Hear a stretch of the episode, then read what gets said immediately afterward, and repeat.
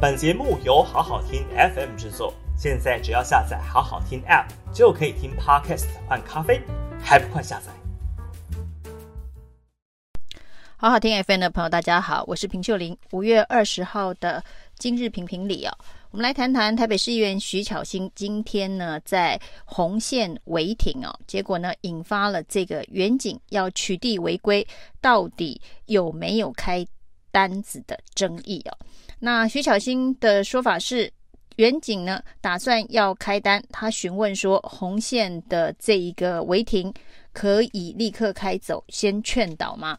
那这个远景呢说是直接开单，于是呢徐巧芯就拿出证件请远景开单，但是呢远景最后并没有开单哦，呃坚持不开，于是呢徐巧芯担心啊日后会造成纠纷，就记下了远景的姓名。那果然呢，在事发一个多小时之后，PTT 就爆料文说呢，徐巧芯呃违停还施压不让远景开单了，那徐巧芯认为这个事件的过程跟事实有很大的落差，于是呢要求信义分局把这个远景的密录器调出来查看现场最新的状况，到底有没有施压？因为呢这个爆料的远景啊。那这个爆料文当中写到，他想到跟议员开单呢也没有用哦。根据的经验来显示哦，那到底是哪一个议员让他开完单之后呢被销单了？那这件事情呢，如果有必要的话，信义分局应该要好好调查一下。那红线违停当然是一个交通规则的违规行为哦。那红线违停在台北市很多时候呢，就是远警会。配合拖吊车，直接把车拖走。那有一些这个远警会采取直接开红单的方式哦。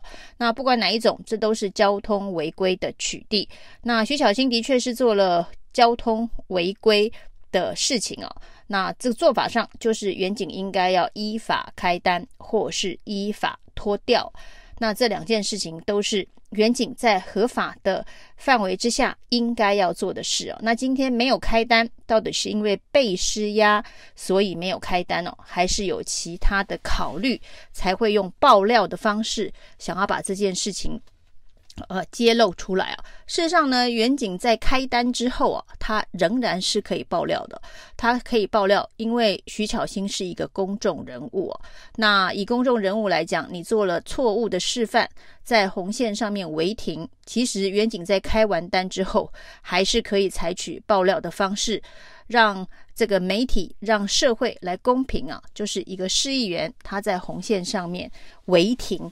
这件事情哦，这件事情的处理的确是可以照这样的方式哦。而针对红线违停的部分，当然徐小新是已经道歉了，他做了错误的示范了。那整件事情呢，到底有没有涉及特权？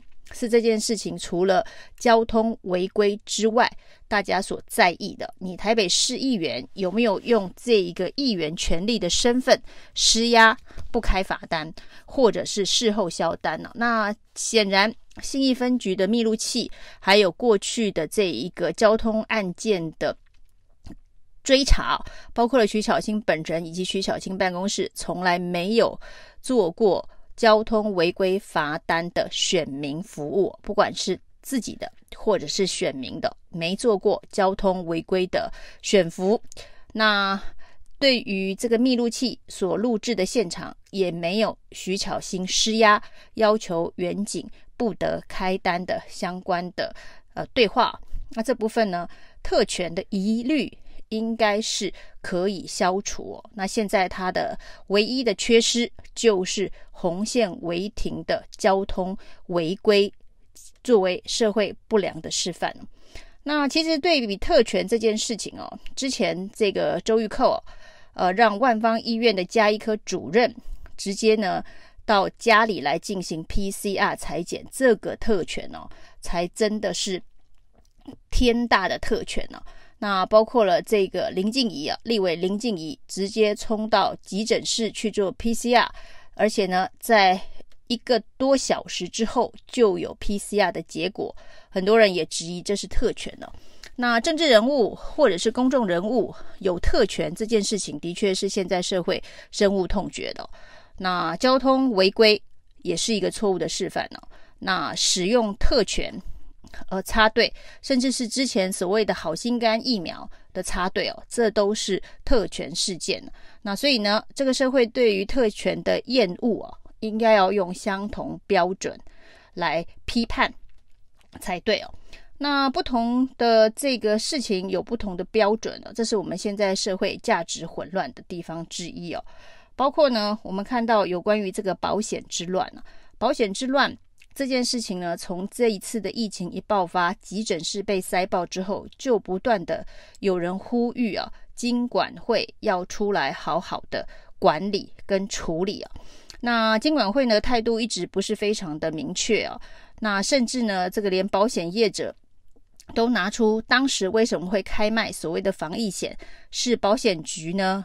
要求这个业者规划的，所以才会有这么多的这个防疫险呢。是四家公司发了三十七张的防疫险呢。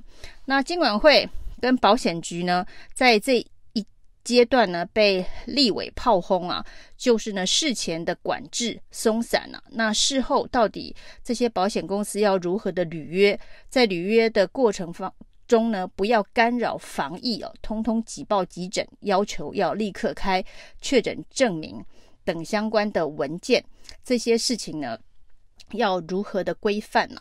那金管会的态度一直不明啊，让大家觉得说，是不是因为这些保单都是由金管会保险局所审核通过的，那这个时候要求这个业者修改他的这一个理赔的条件呢？呃。在这个证明的方式呢，比较放松哦，那金管会认为这可能也不符合契约的精神了。那于是呢，在经过了一段时间，针对了金管会、针对了保险局的检讨声浪之后，保险局呢今天出来说明啊，说其实在今年的一月就已经示警啊，那跟保险公司说现在风险很高，那这个 Omicron 的。疫情在全世界，呃的确诊人数都很高，要求这些保险公司啊调整自己的保单内容。他说呢，从一月到三月一连发了二十张公文啊，那提醒呢这个各家保险业者要好好的检视自己的产品。那如果真是如此啊，那为什么这些保险公司啊到现在还会有这个可能要赔到破产等等的这个？声音哦，那金管局、金管会也没有办法做一个管理哦。那民进党的市议员呢，甚至哦矛头一转呐、啊，这件事情看来金管会、保险局管不了了，一转呢要求啊这个台北市政府要介入哦。为什么？因为台北市政府是富邦金控的大股东。那以董事的身份、股东的身份介入富邦金控的公司治理，要求富邦产险要照契约理赔给保护，那这简直是一个关系错乱的要求。民进党市议员许淑华说呢，台北市政府应该要动员官派董事，从富邦金控。去要求富邦金控底下的子公司富邦产险要依照契约来赔偿哦。那对于这一个台北市政府作为富邦金控的股东来说，那对于富邦金控的这个股东权益的保障，这才是台北市政府占股富邦金控最重要的事情哦。那如果说以这一个投资角度来看的话，富邦金控里头的董事，台北市政府呢，更应该要严格审核他的子公司富邦产险如何理赔给一般的这一个保护才对哦。他应该要采取这个比较严格，而不是比较宽松的这个认定哦，因为他本身是董事跟股东的角色，而这个持股呢，是全台北市民共同的这个持股。那这一个错乱的施压啊，就跟我们现在的这个中油是一样的。中油配合政府的政策冻涨油价，就亏掉了一半的资本额。那亏了之后呢，中油解决的方案呢，是要求政府编预算来补足它的亏损了。那这只是从国库里头把这个冻涨的这个亏损。补起来，这是一个纳税人左手右手的问题哦，其实完全没有办法解决实质上面的亏损问题。那华航过去也是一样，也是一家上市公司哦。理论上它是要对股民来负责。刚刚所说的富邦金控，它也是上市公司哦。不只是这个关谷台北市政府要对台北市民的最大利益来负责哦。那甚至富邦金控本身，这个金控是一个上市公司哦。所以呢，这个上市公司公开发行有很多的小股东哦。那这些。小股东的权益，如果也在台北市议员这个胡乱的指挥要求之下呢，受到损害的话，那是谁该来负责？那不管是这个监管机构是金管会、保险局，该用监管的方法来处理这一个保护的权益保障，也就是理赔的合理化，是应该要负起责任的，而不是说他是一个吹哨者，他发了公文呐、啊。提醒保险公司要注意，就结束了他的责任哦。他只要有提醒，后续所发生的这些纠纷，他就不再做监管了。所谓的保险金融是特许行业哦，所以它的所有的规范都相当的严格，而金管会、保险局都有至高无上的权力，可以限制这些金融业。保险公司的这一个经营啊，所以真的最该负起责任的就是黄天牧跟施琼跟施琼华保险局的局长，而不要再胡乱推给台北市长柯文哲了。那台北市能够扮演的角色哦，是台北市的消保会啊。那消保会呢，的确可以是接受。消费者的申诉，如果这个理赔的契约本身对于消费者非常不利的话，可以以消费者的角度，由台北市的消保会来出面仲裁，呃，双方啊的这个不合理之处，而不是由台北市政府用富邦金控董事的身份去干预富邦金控的。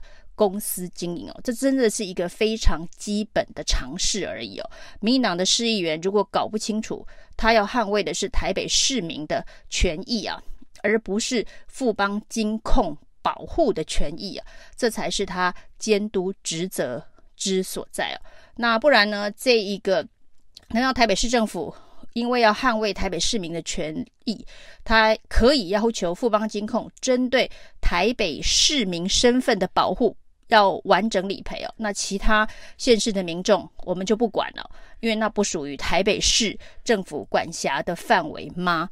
所以呢，这是一个非常错乱的质询呢，也代表我们这个社会上面呢，常常都是用政治的角度来处理社会秩序、法律、社会呃这个标准各方各面的事情哦，政治凌驾了一切的专业哦，不管是。爆料的远景哦，或者是监督的市议员。以上是今天的评评理，谢谢收听。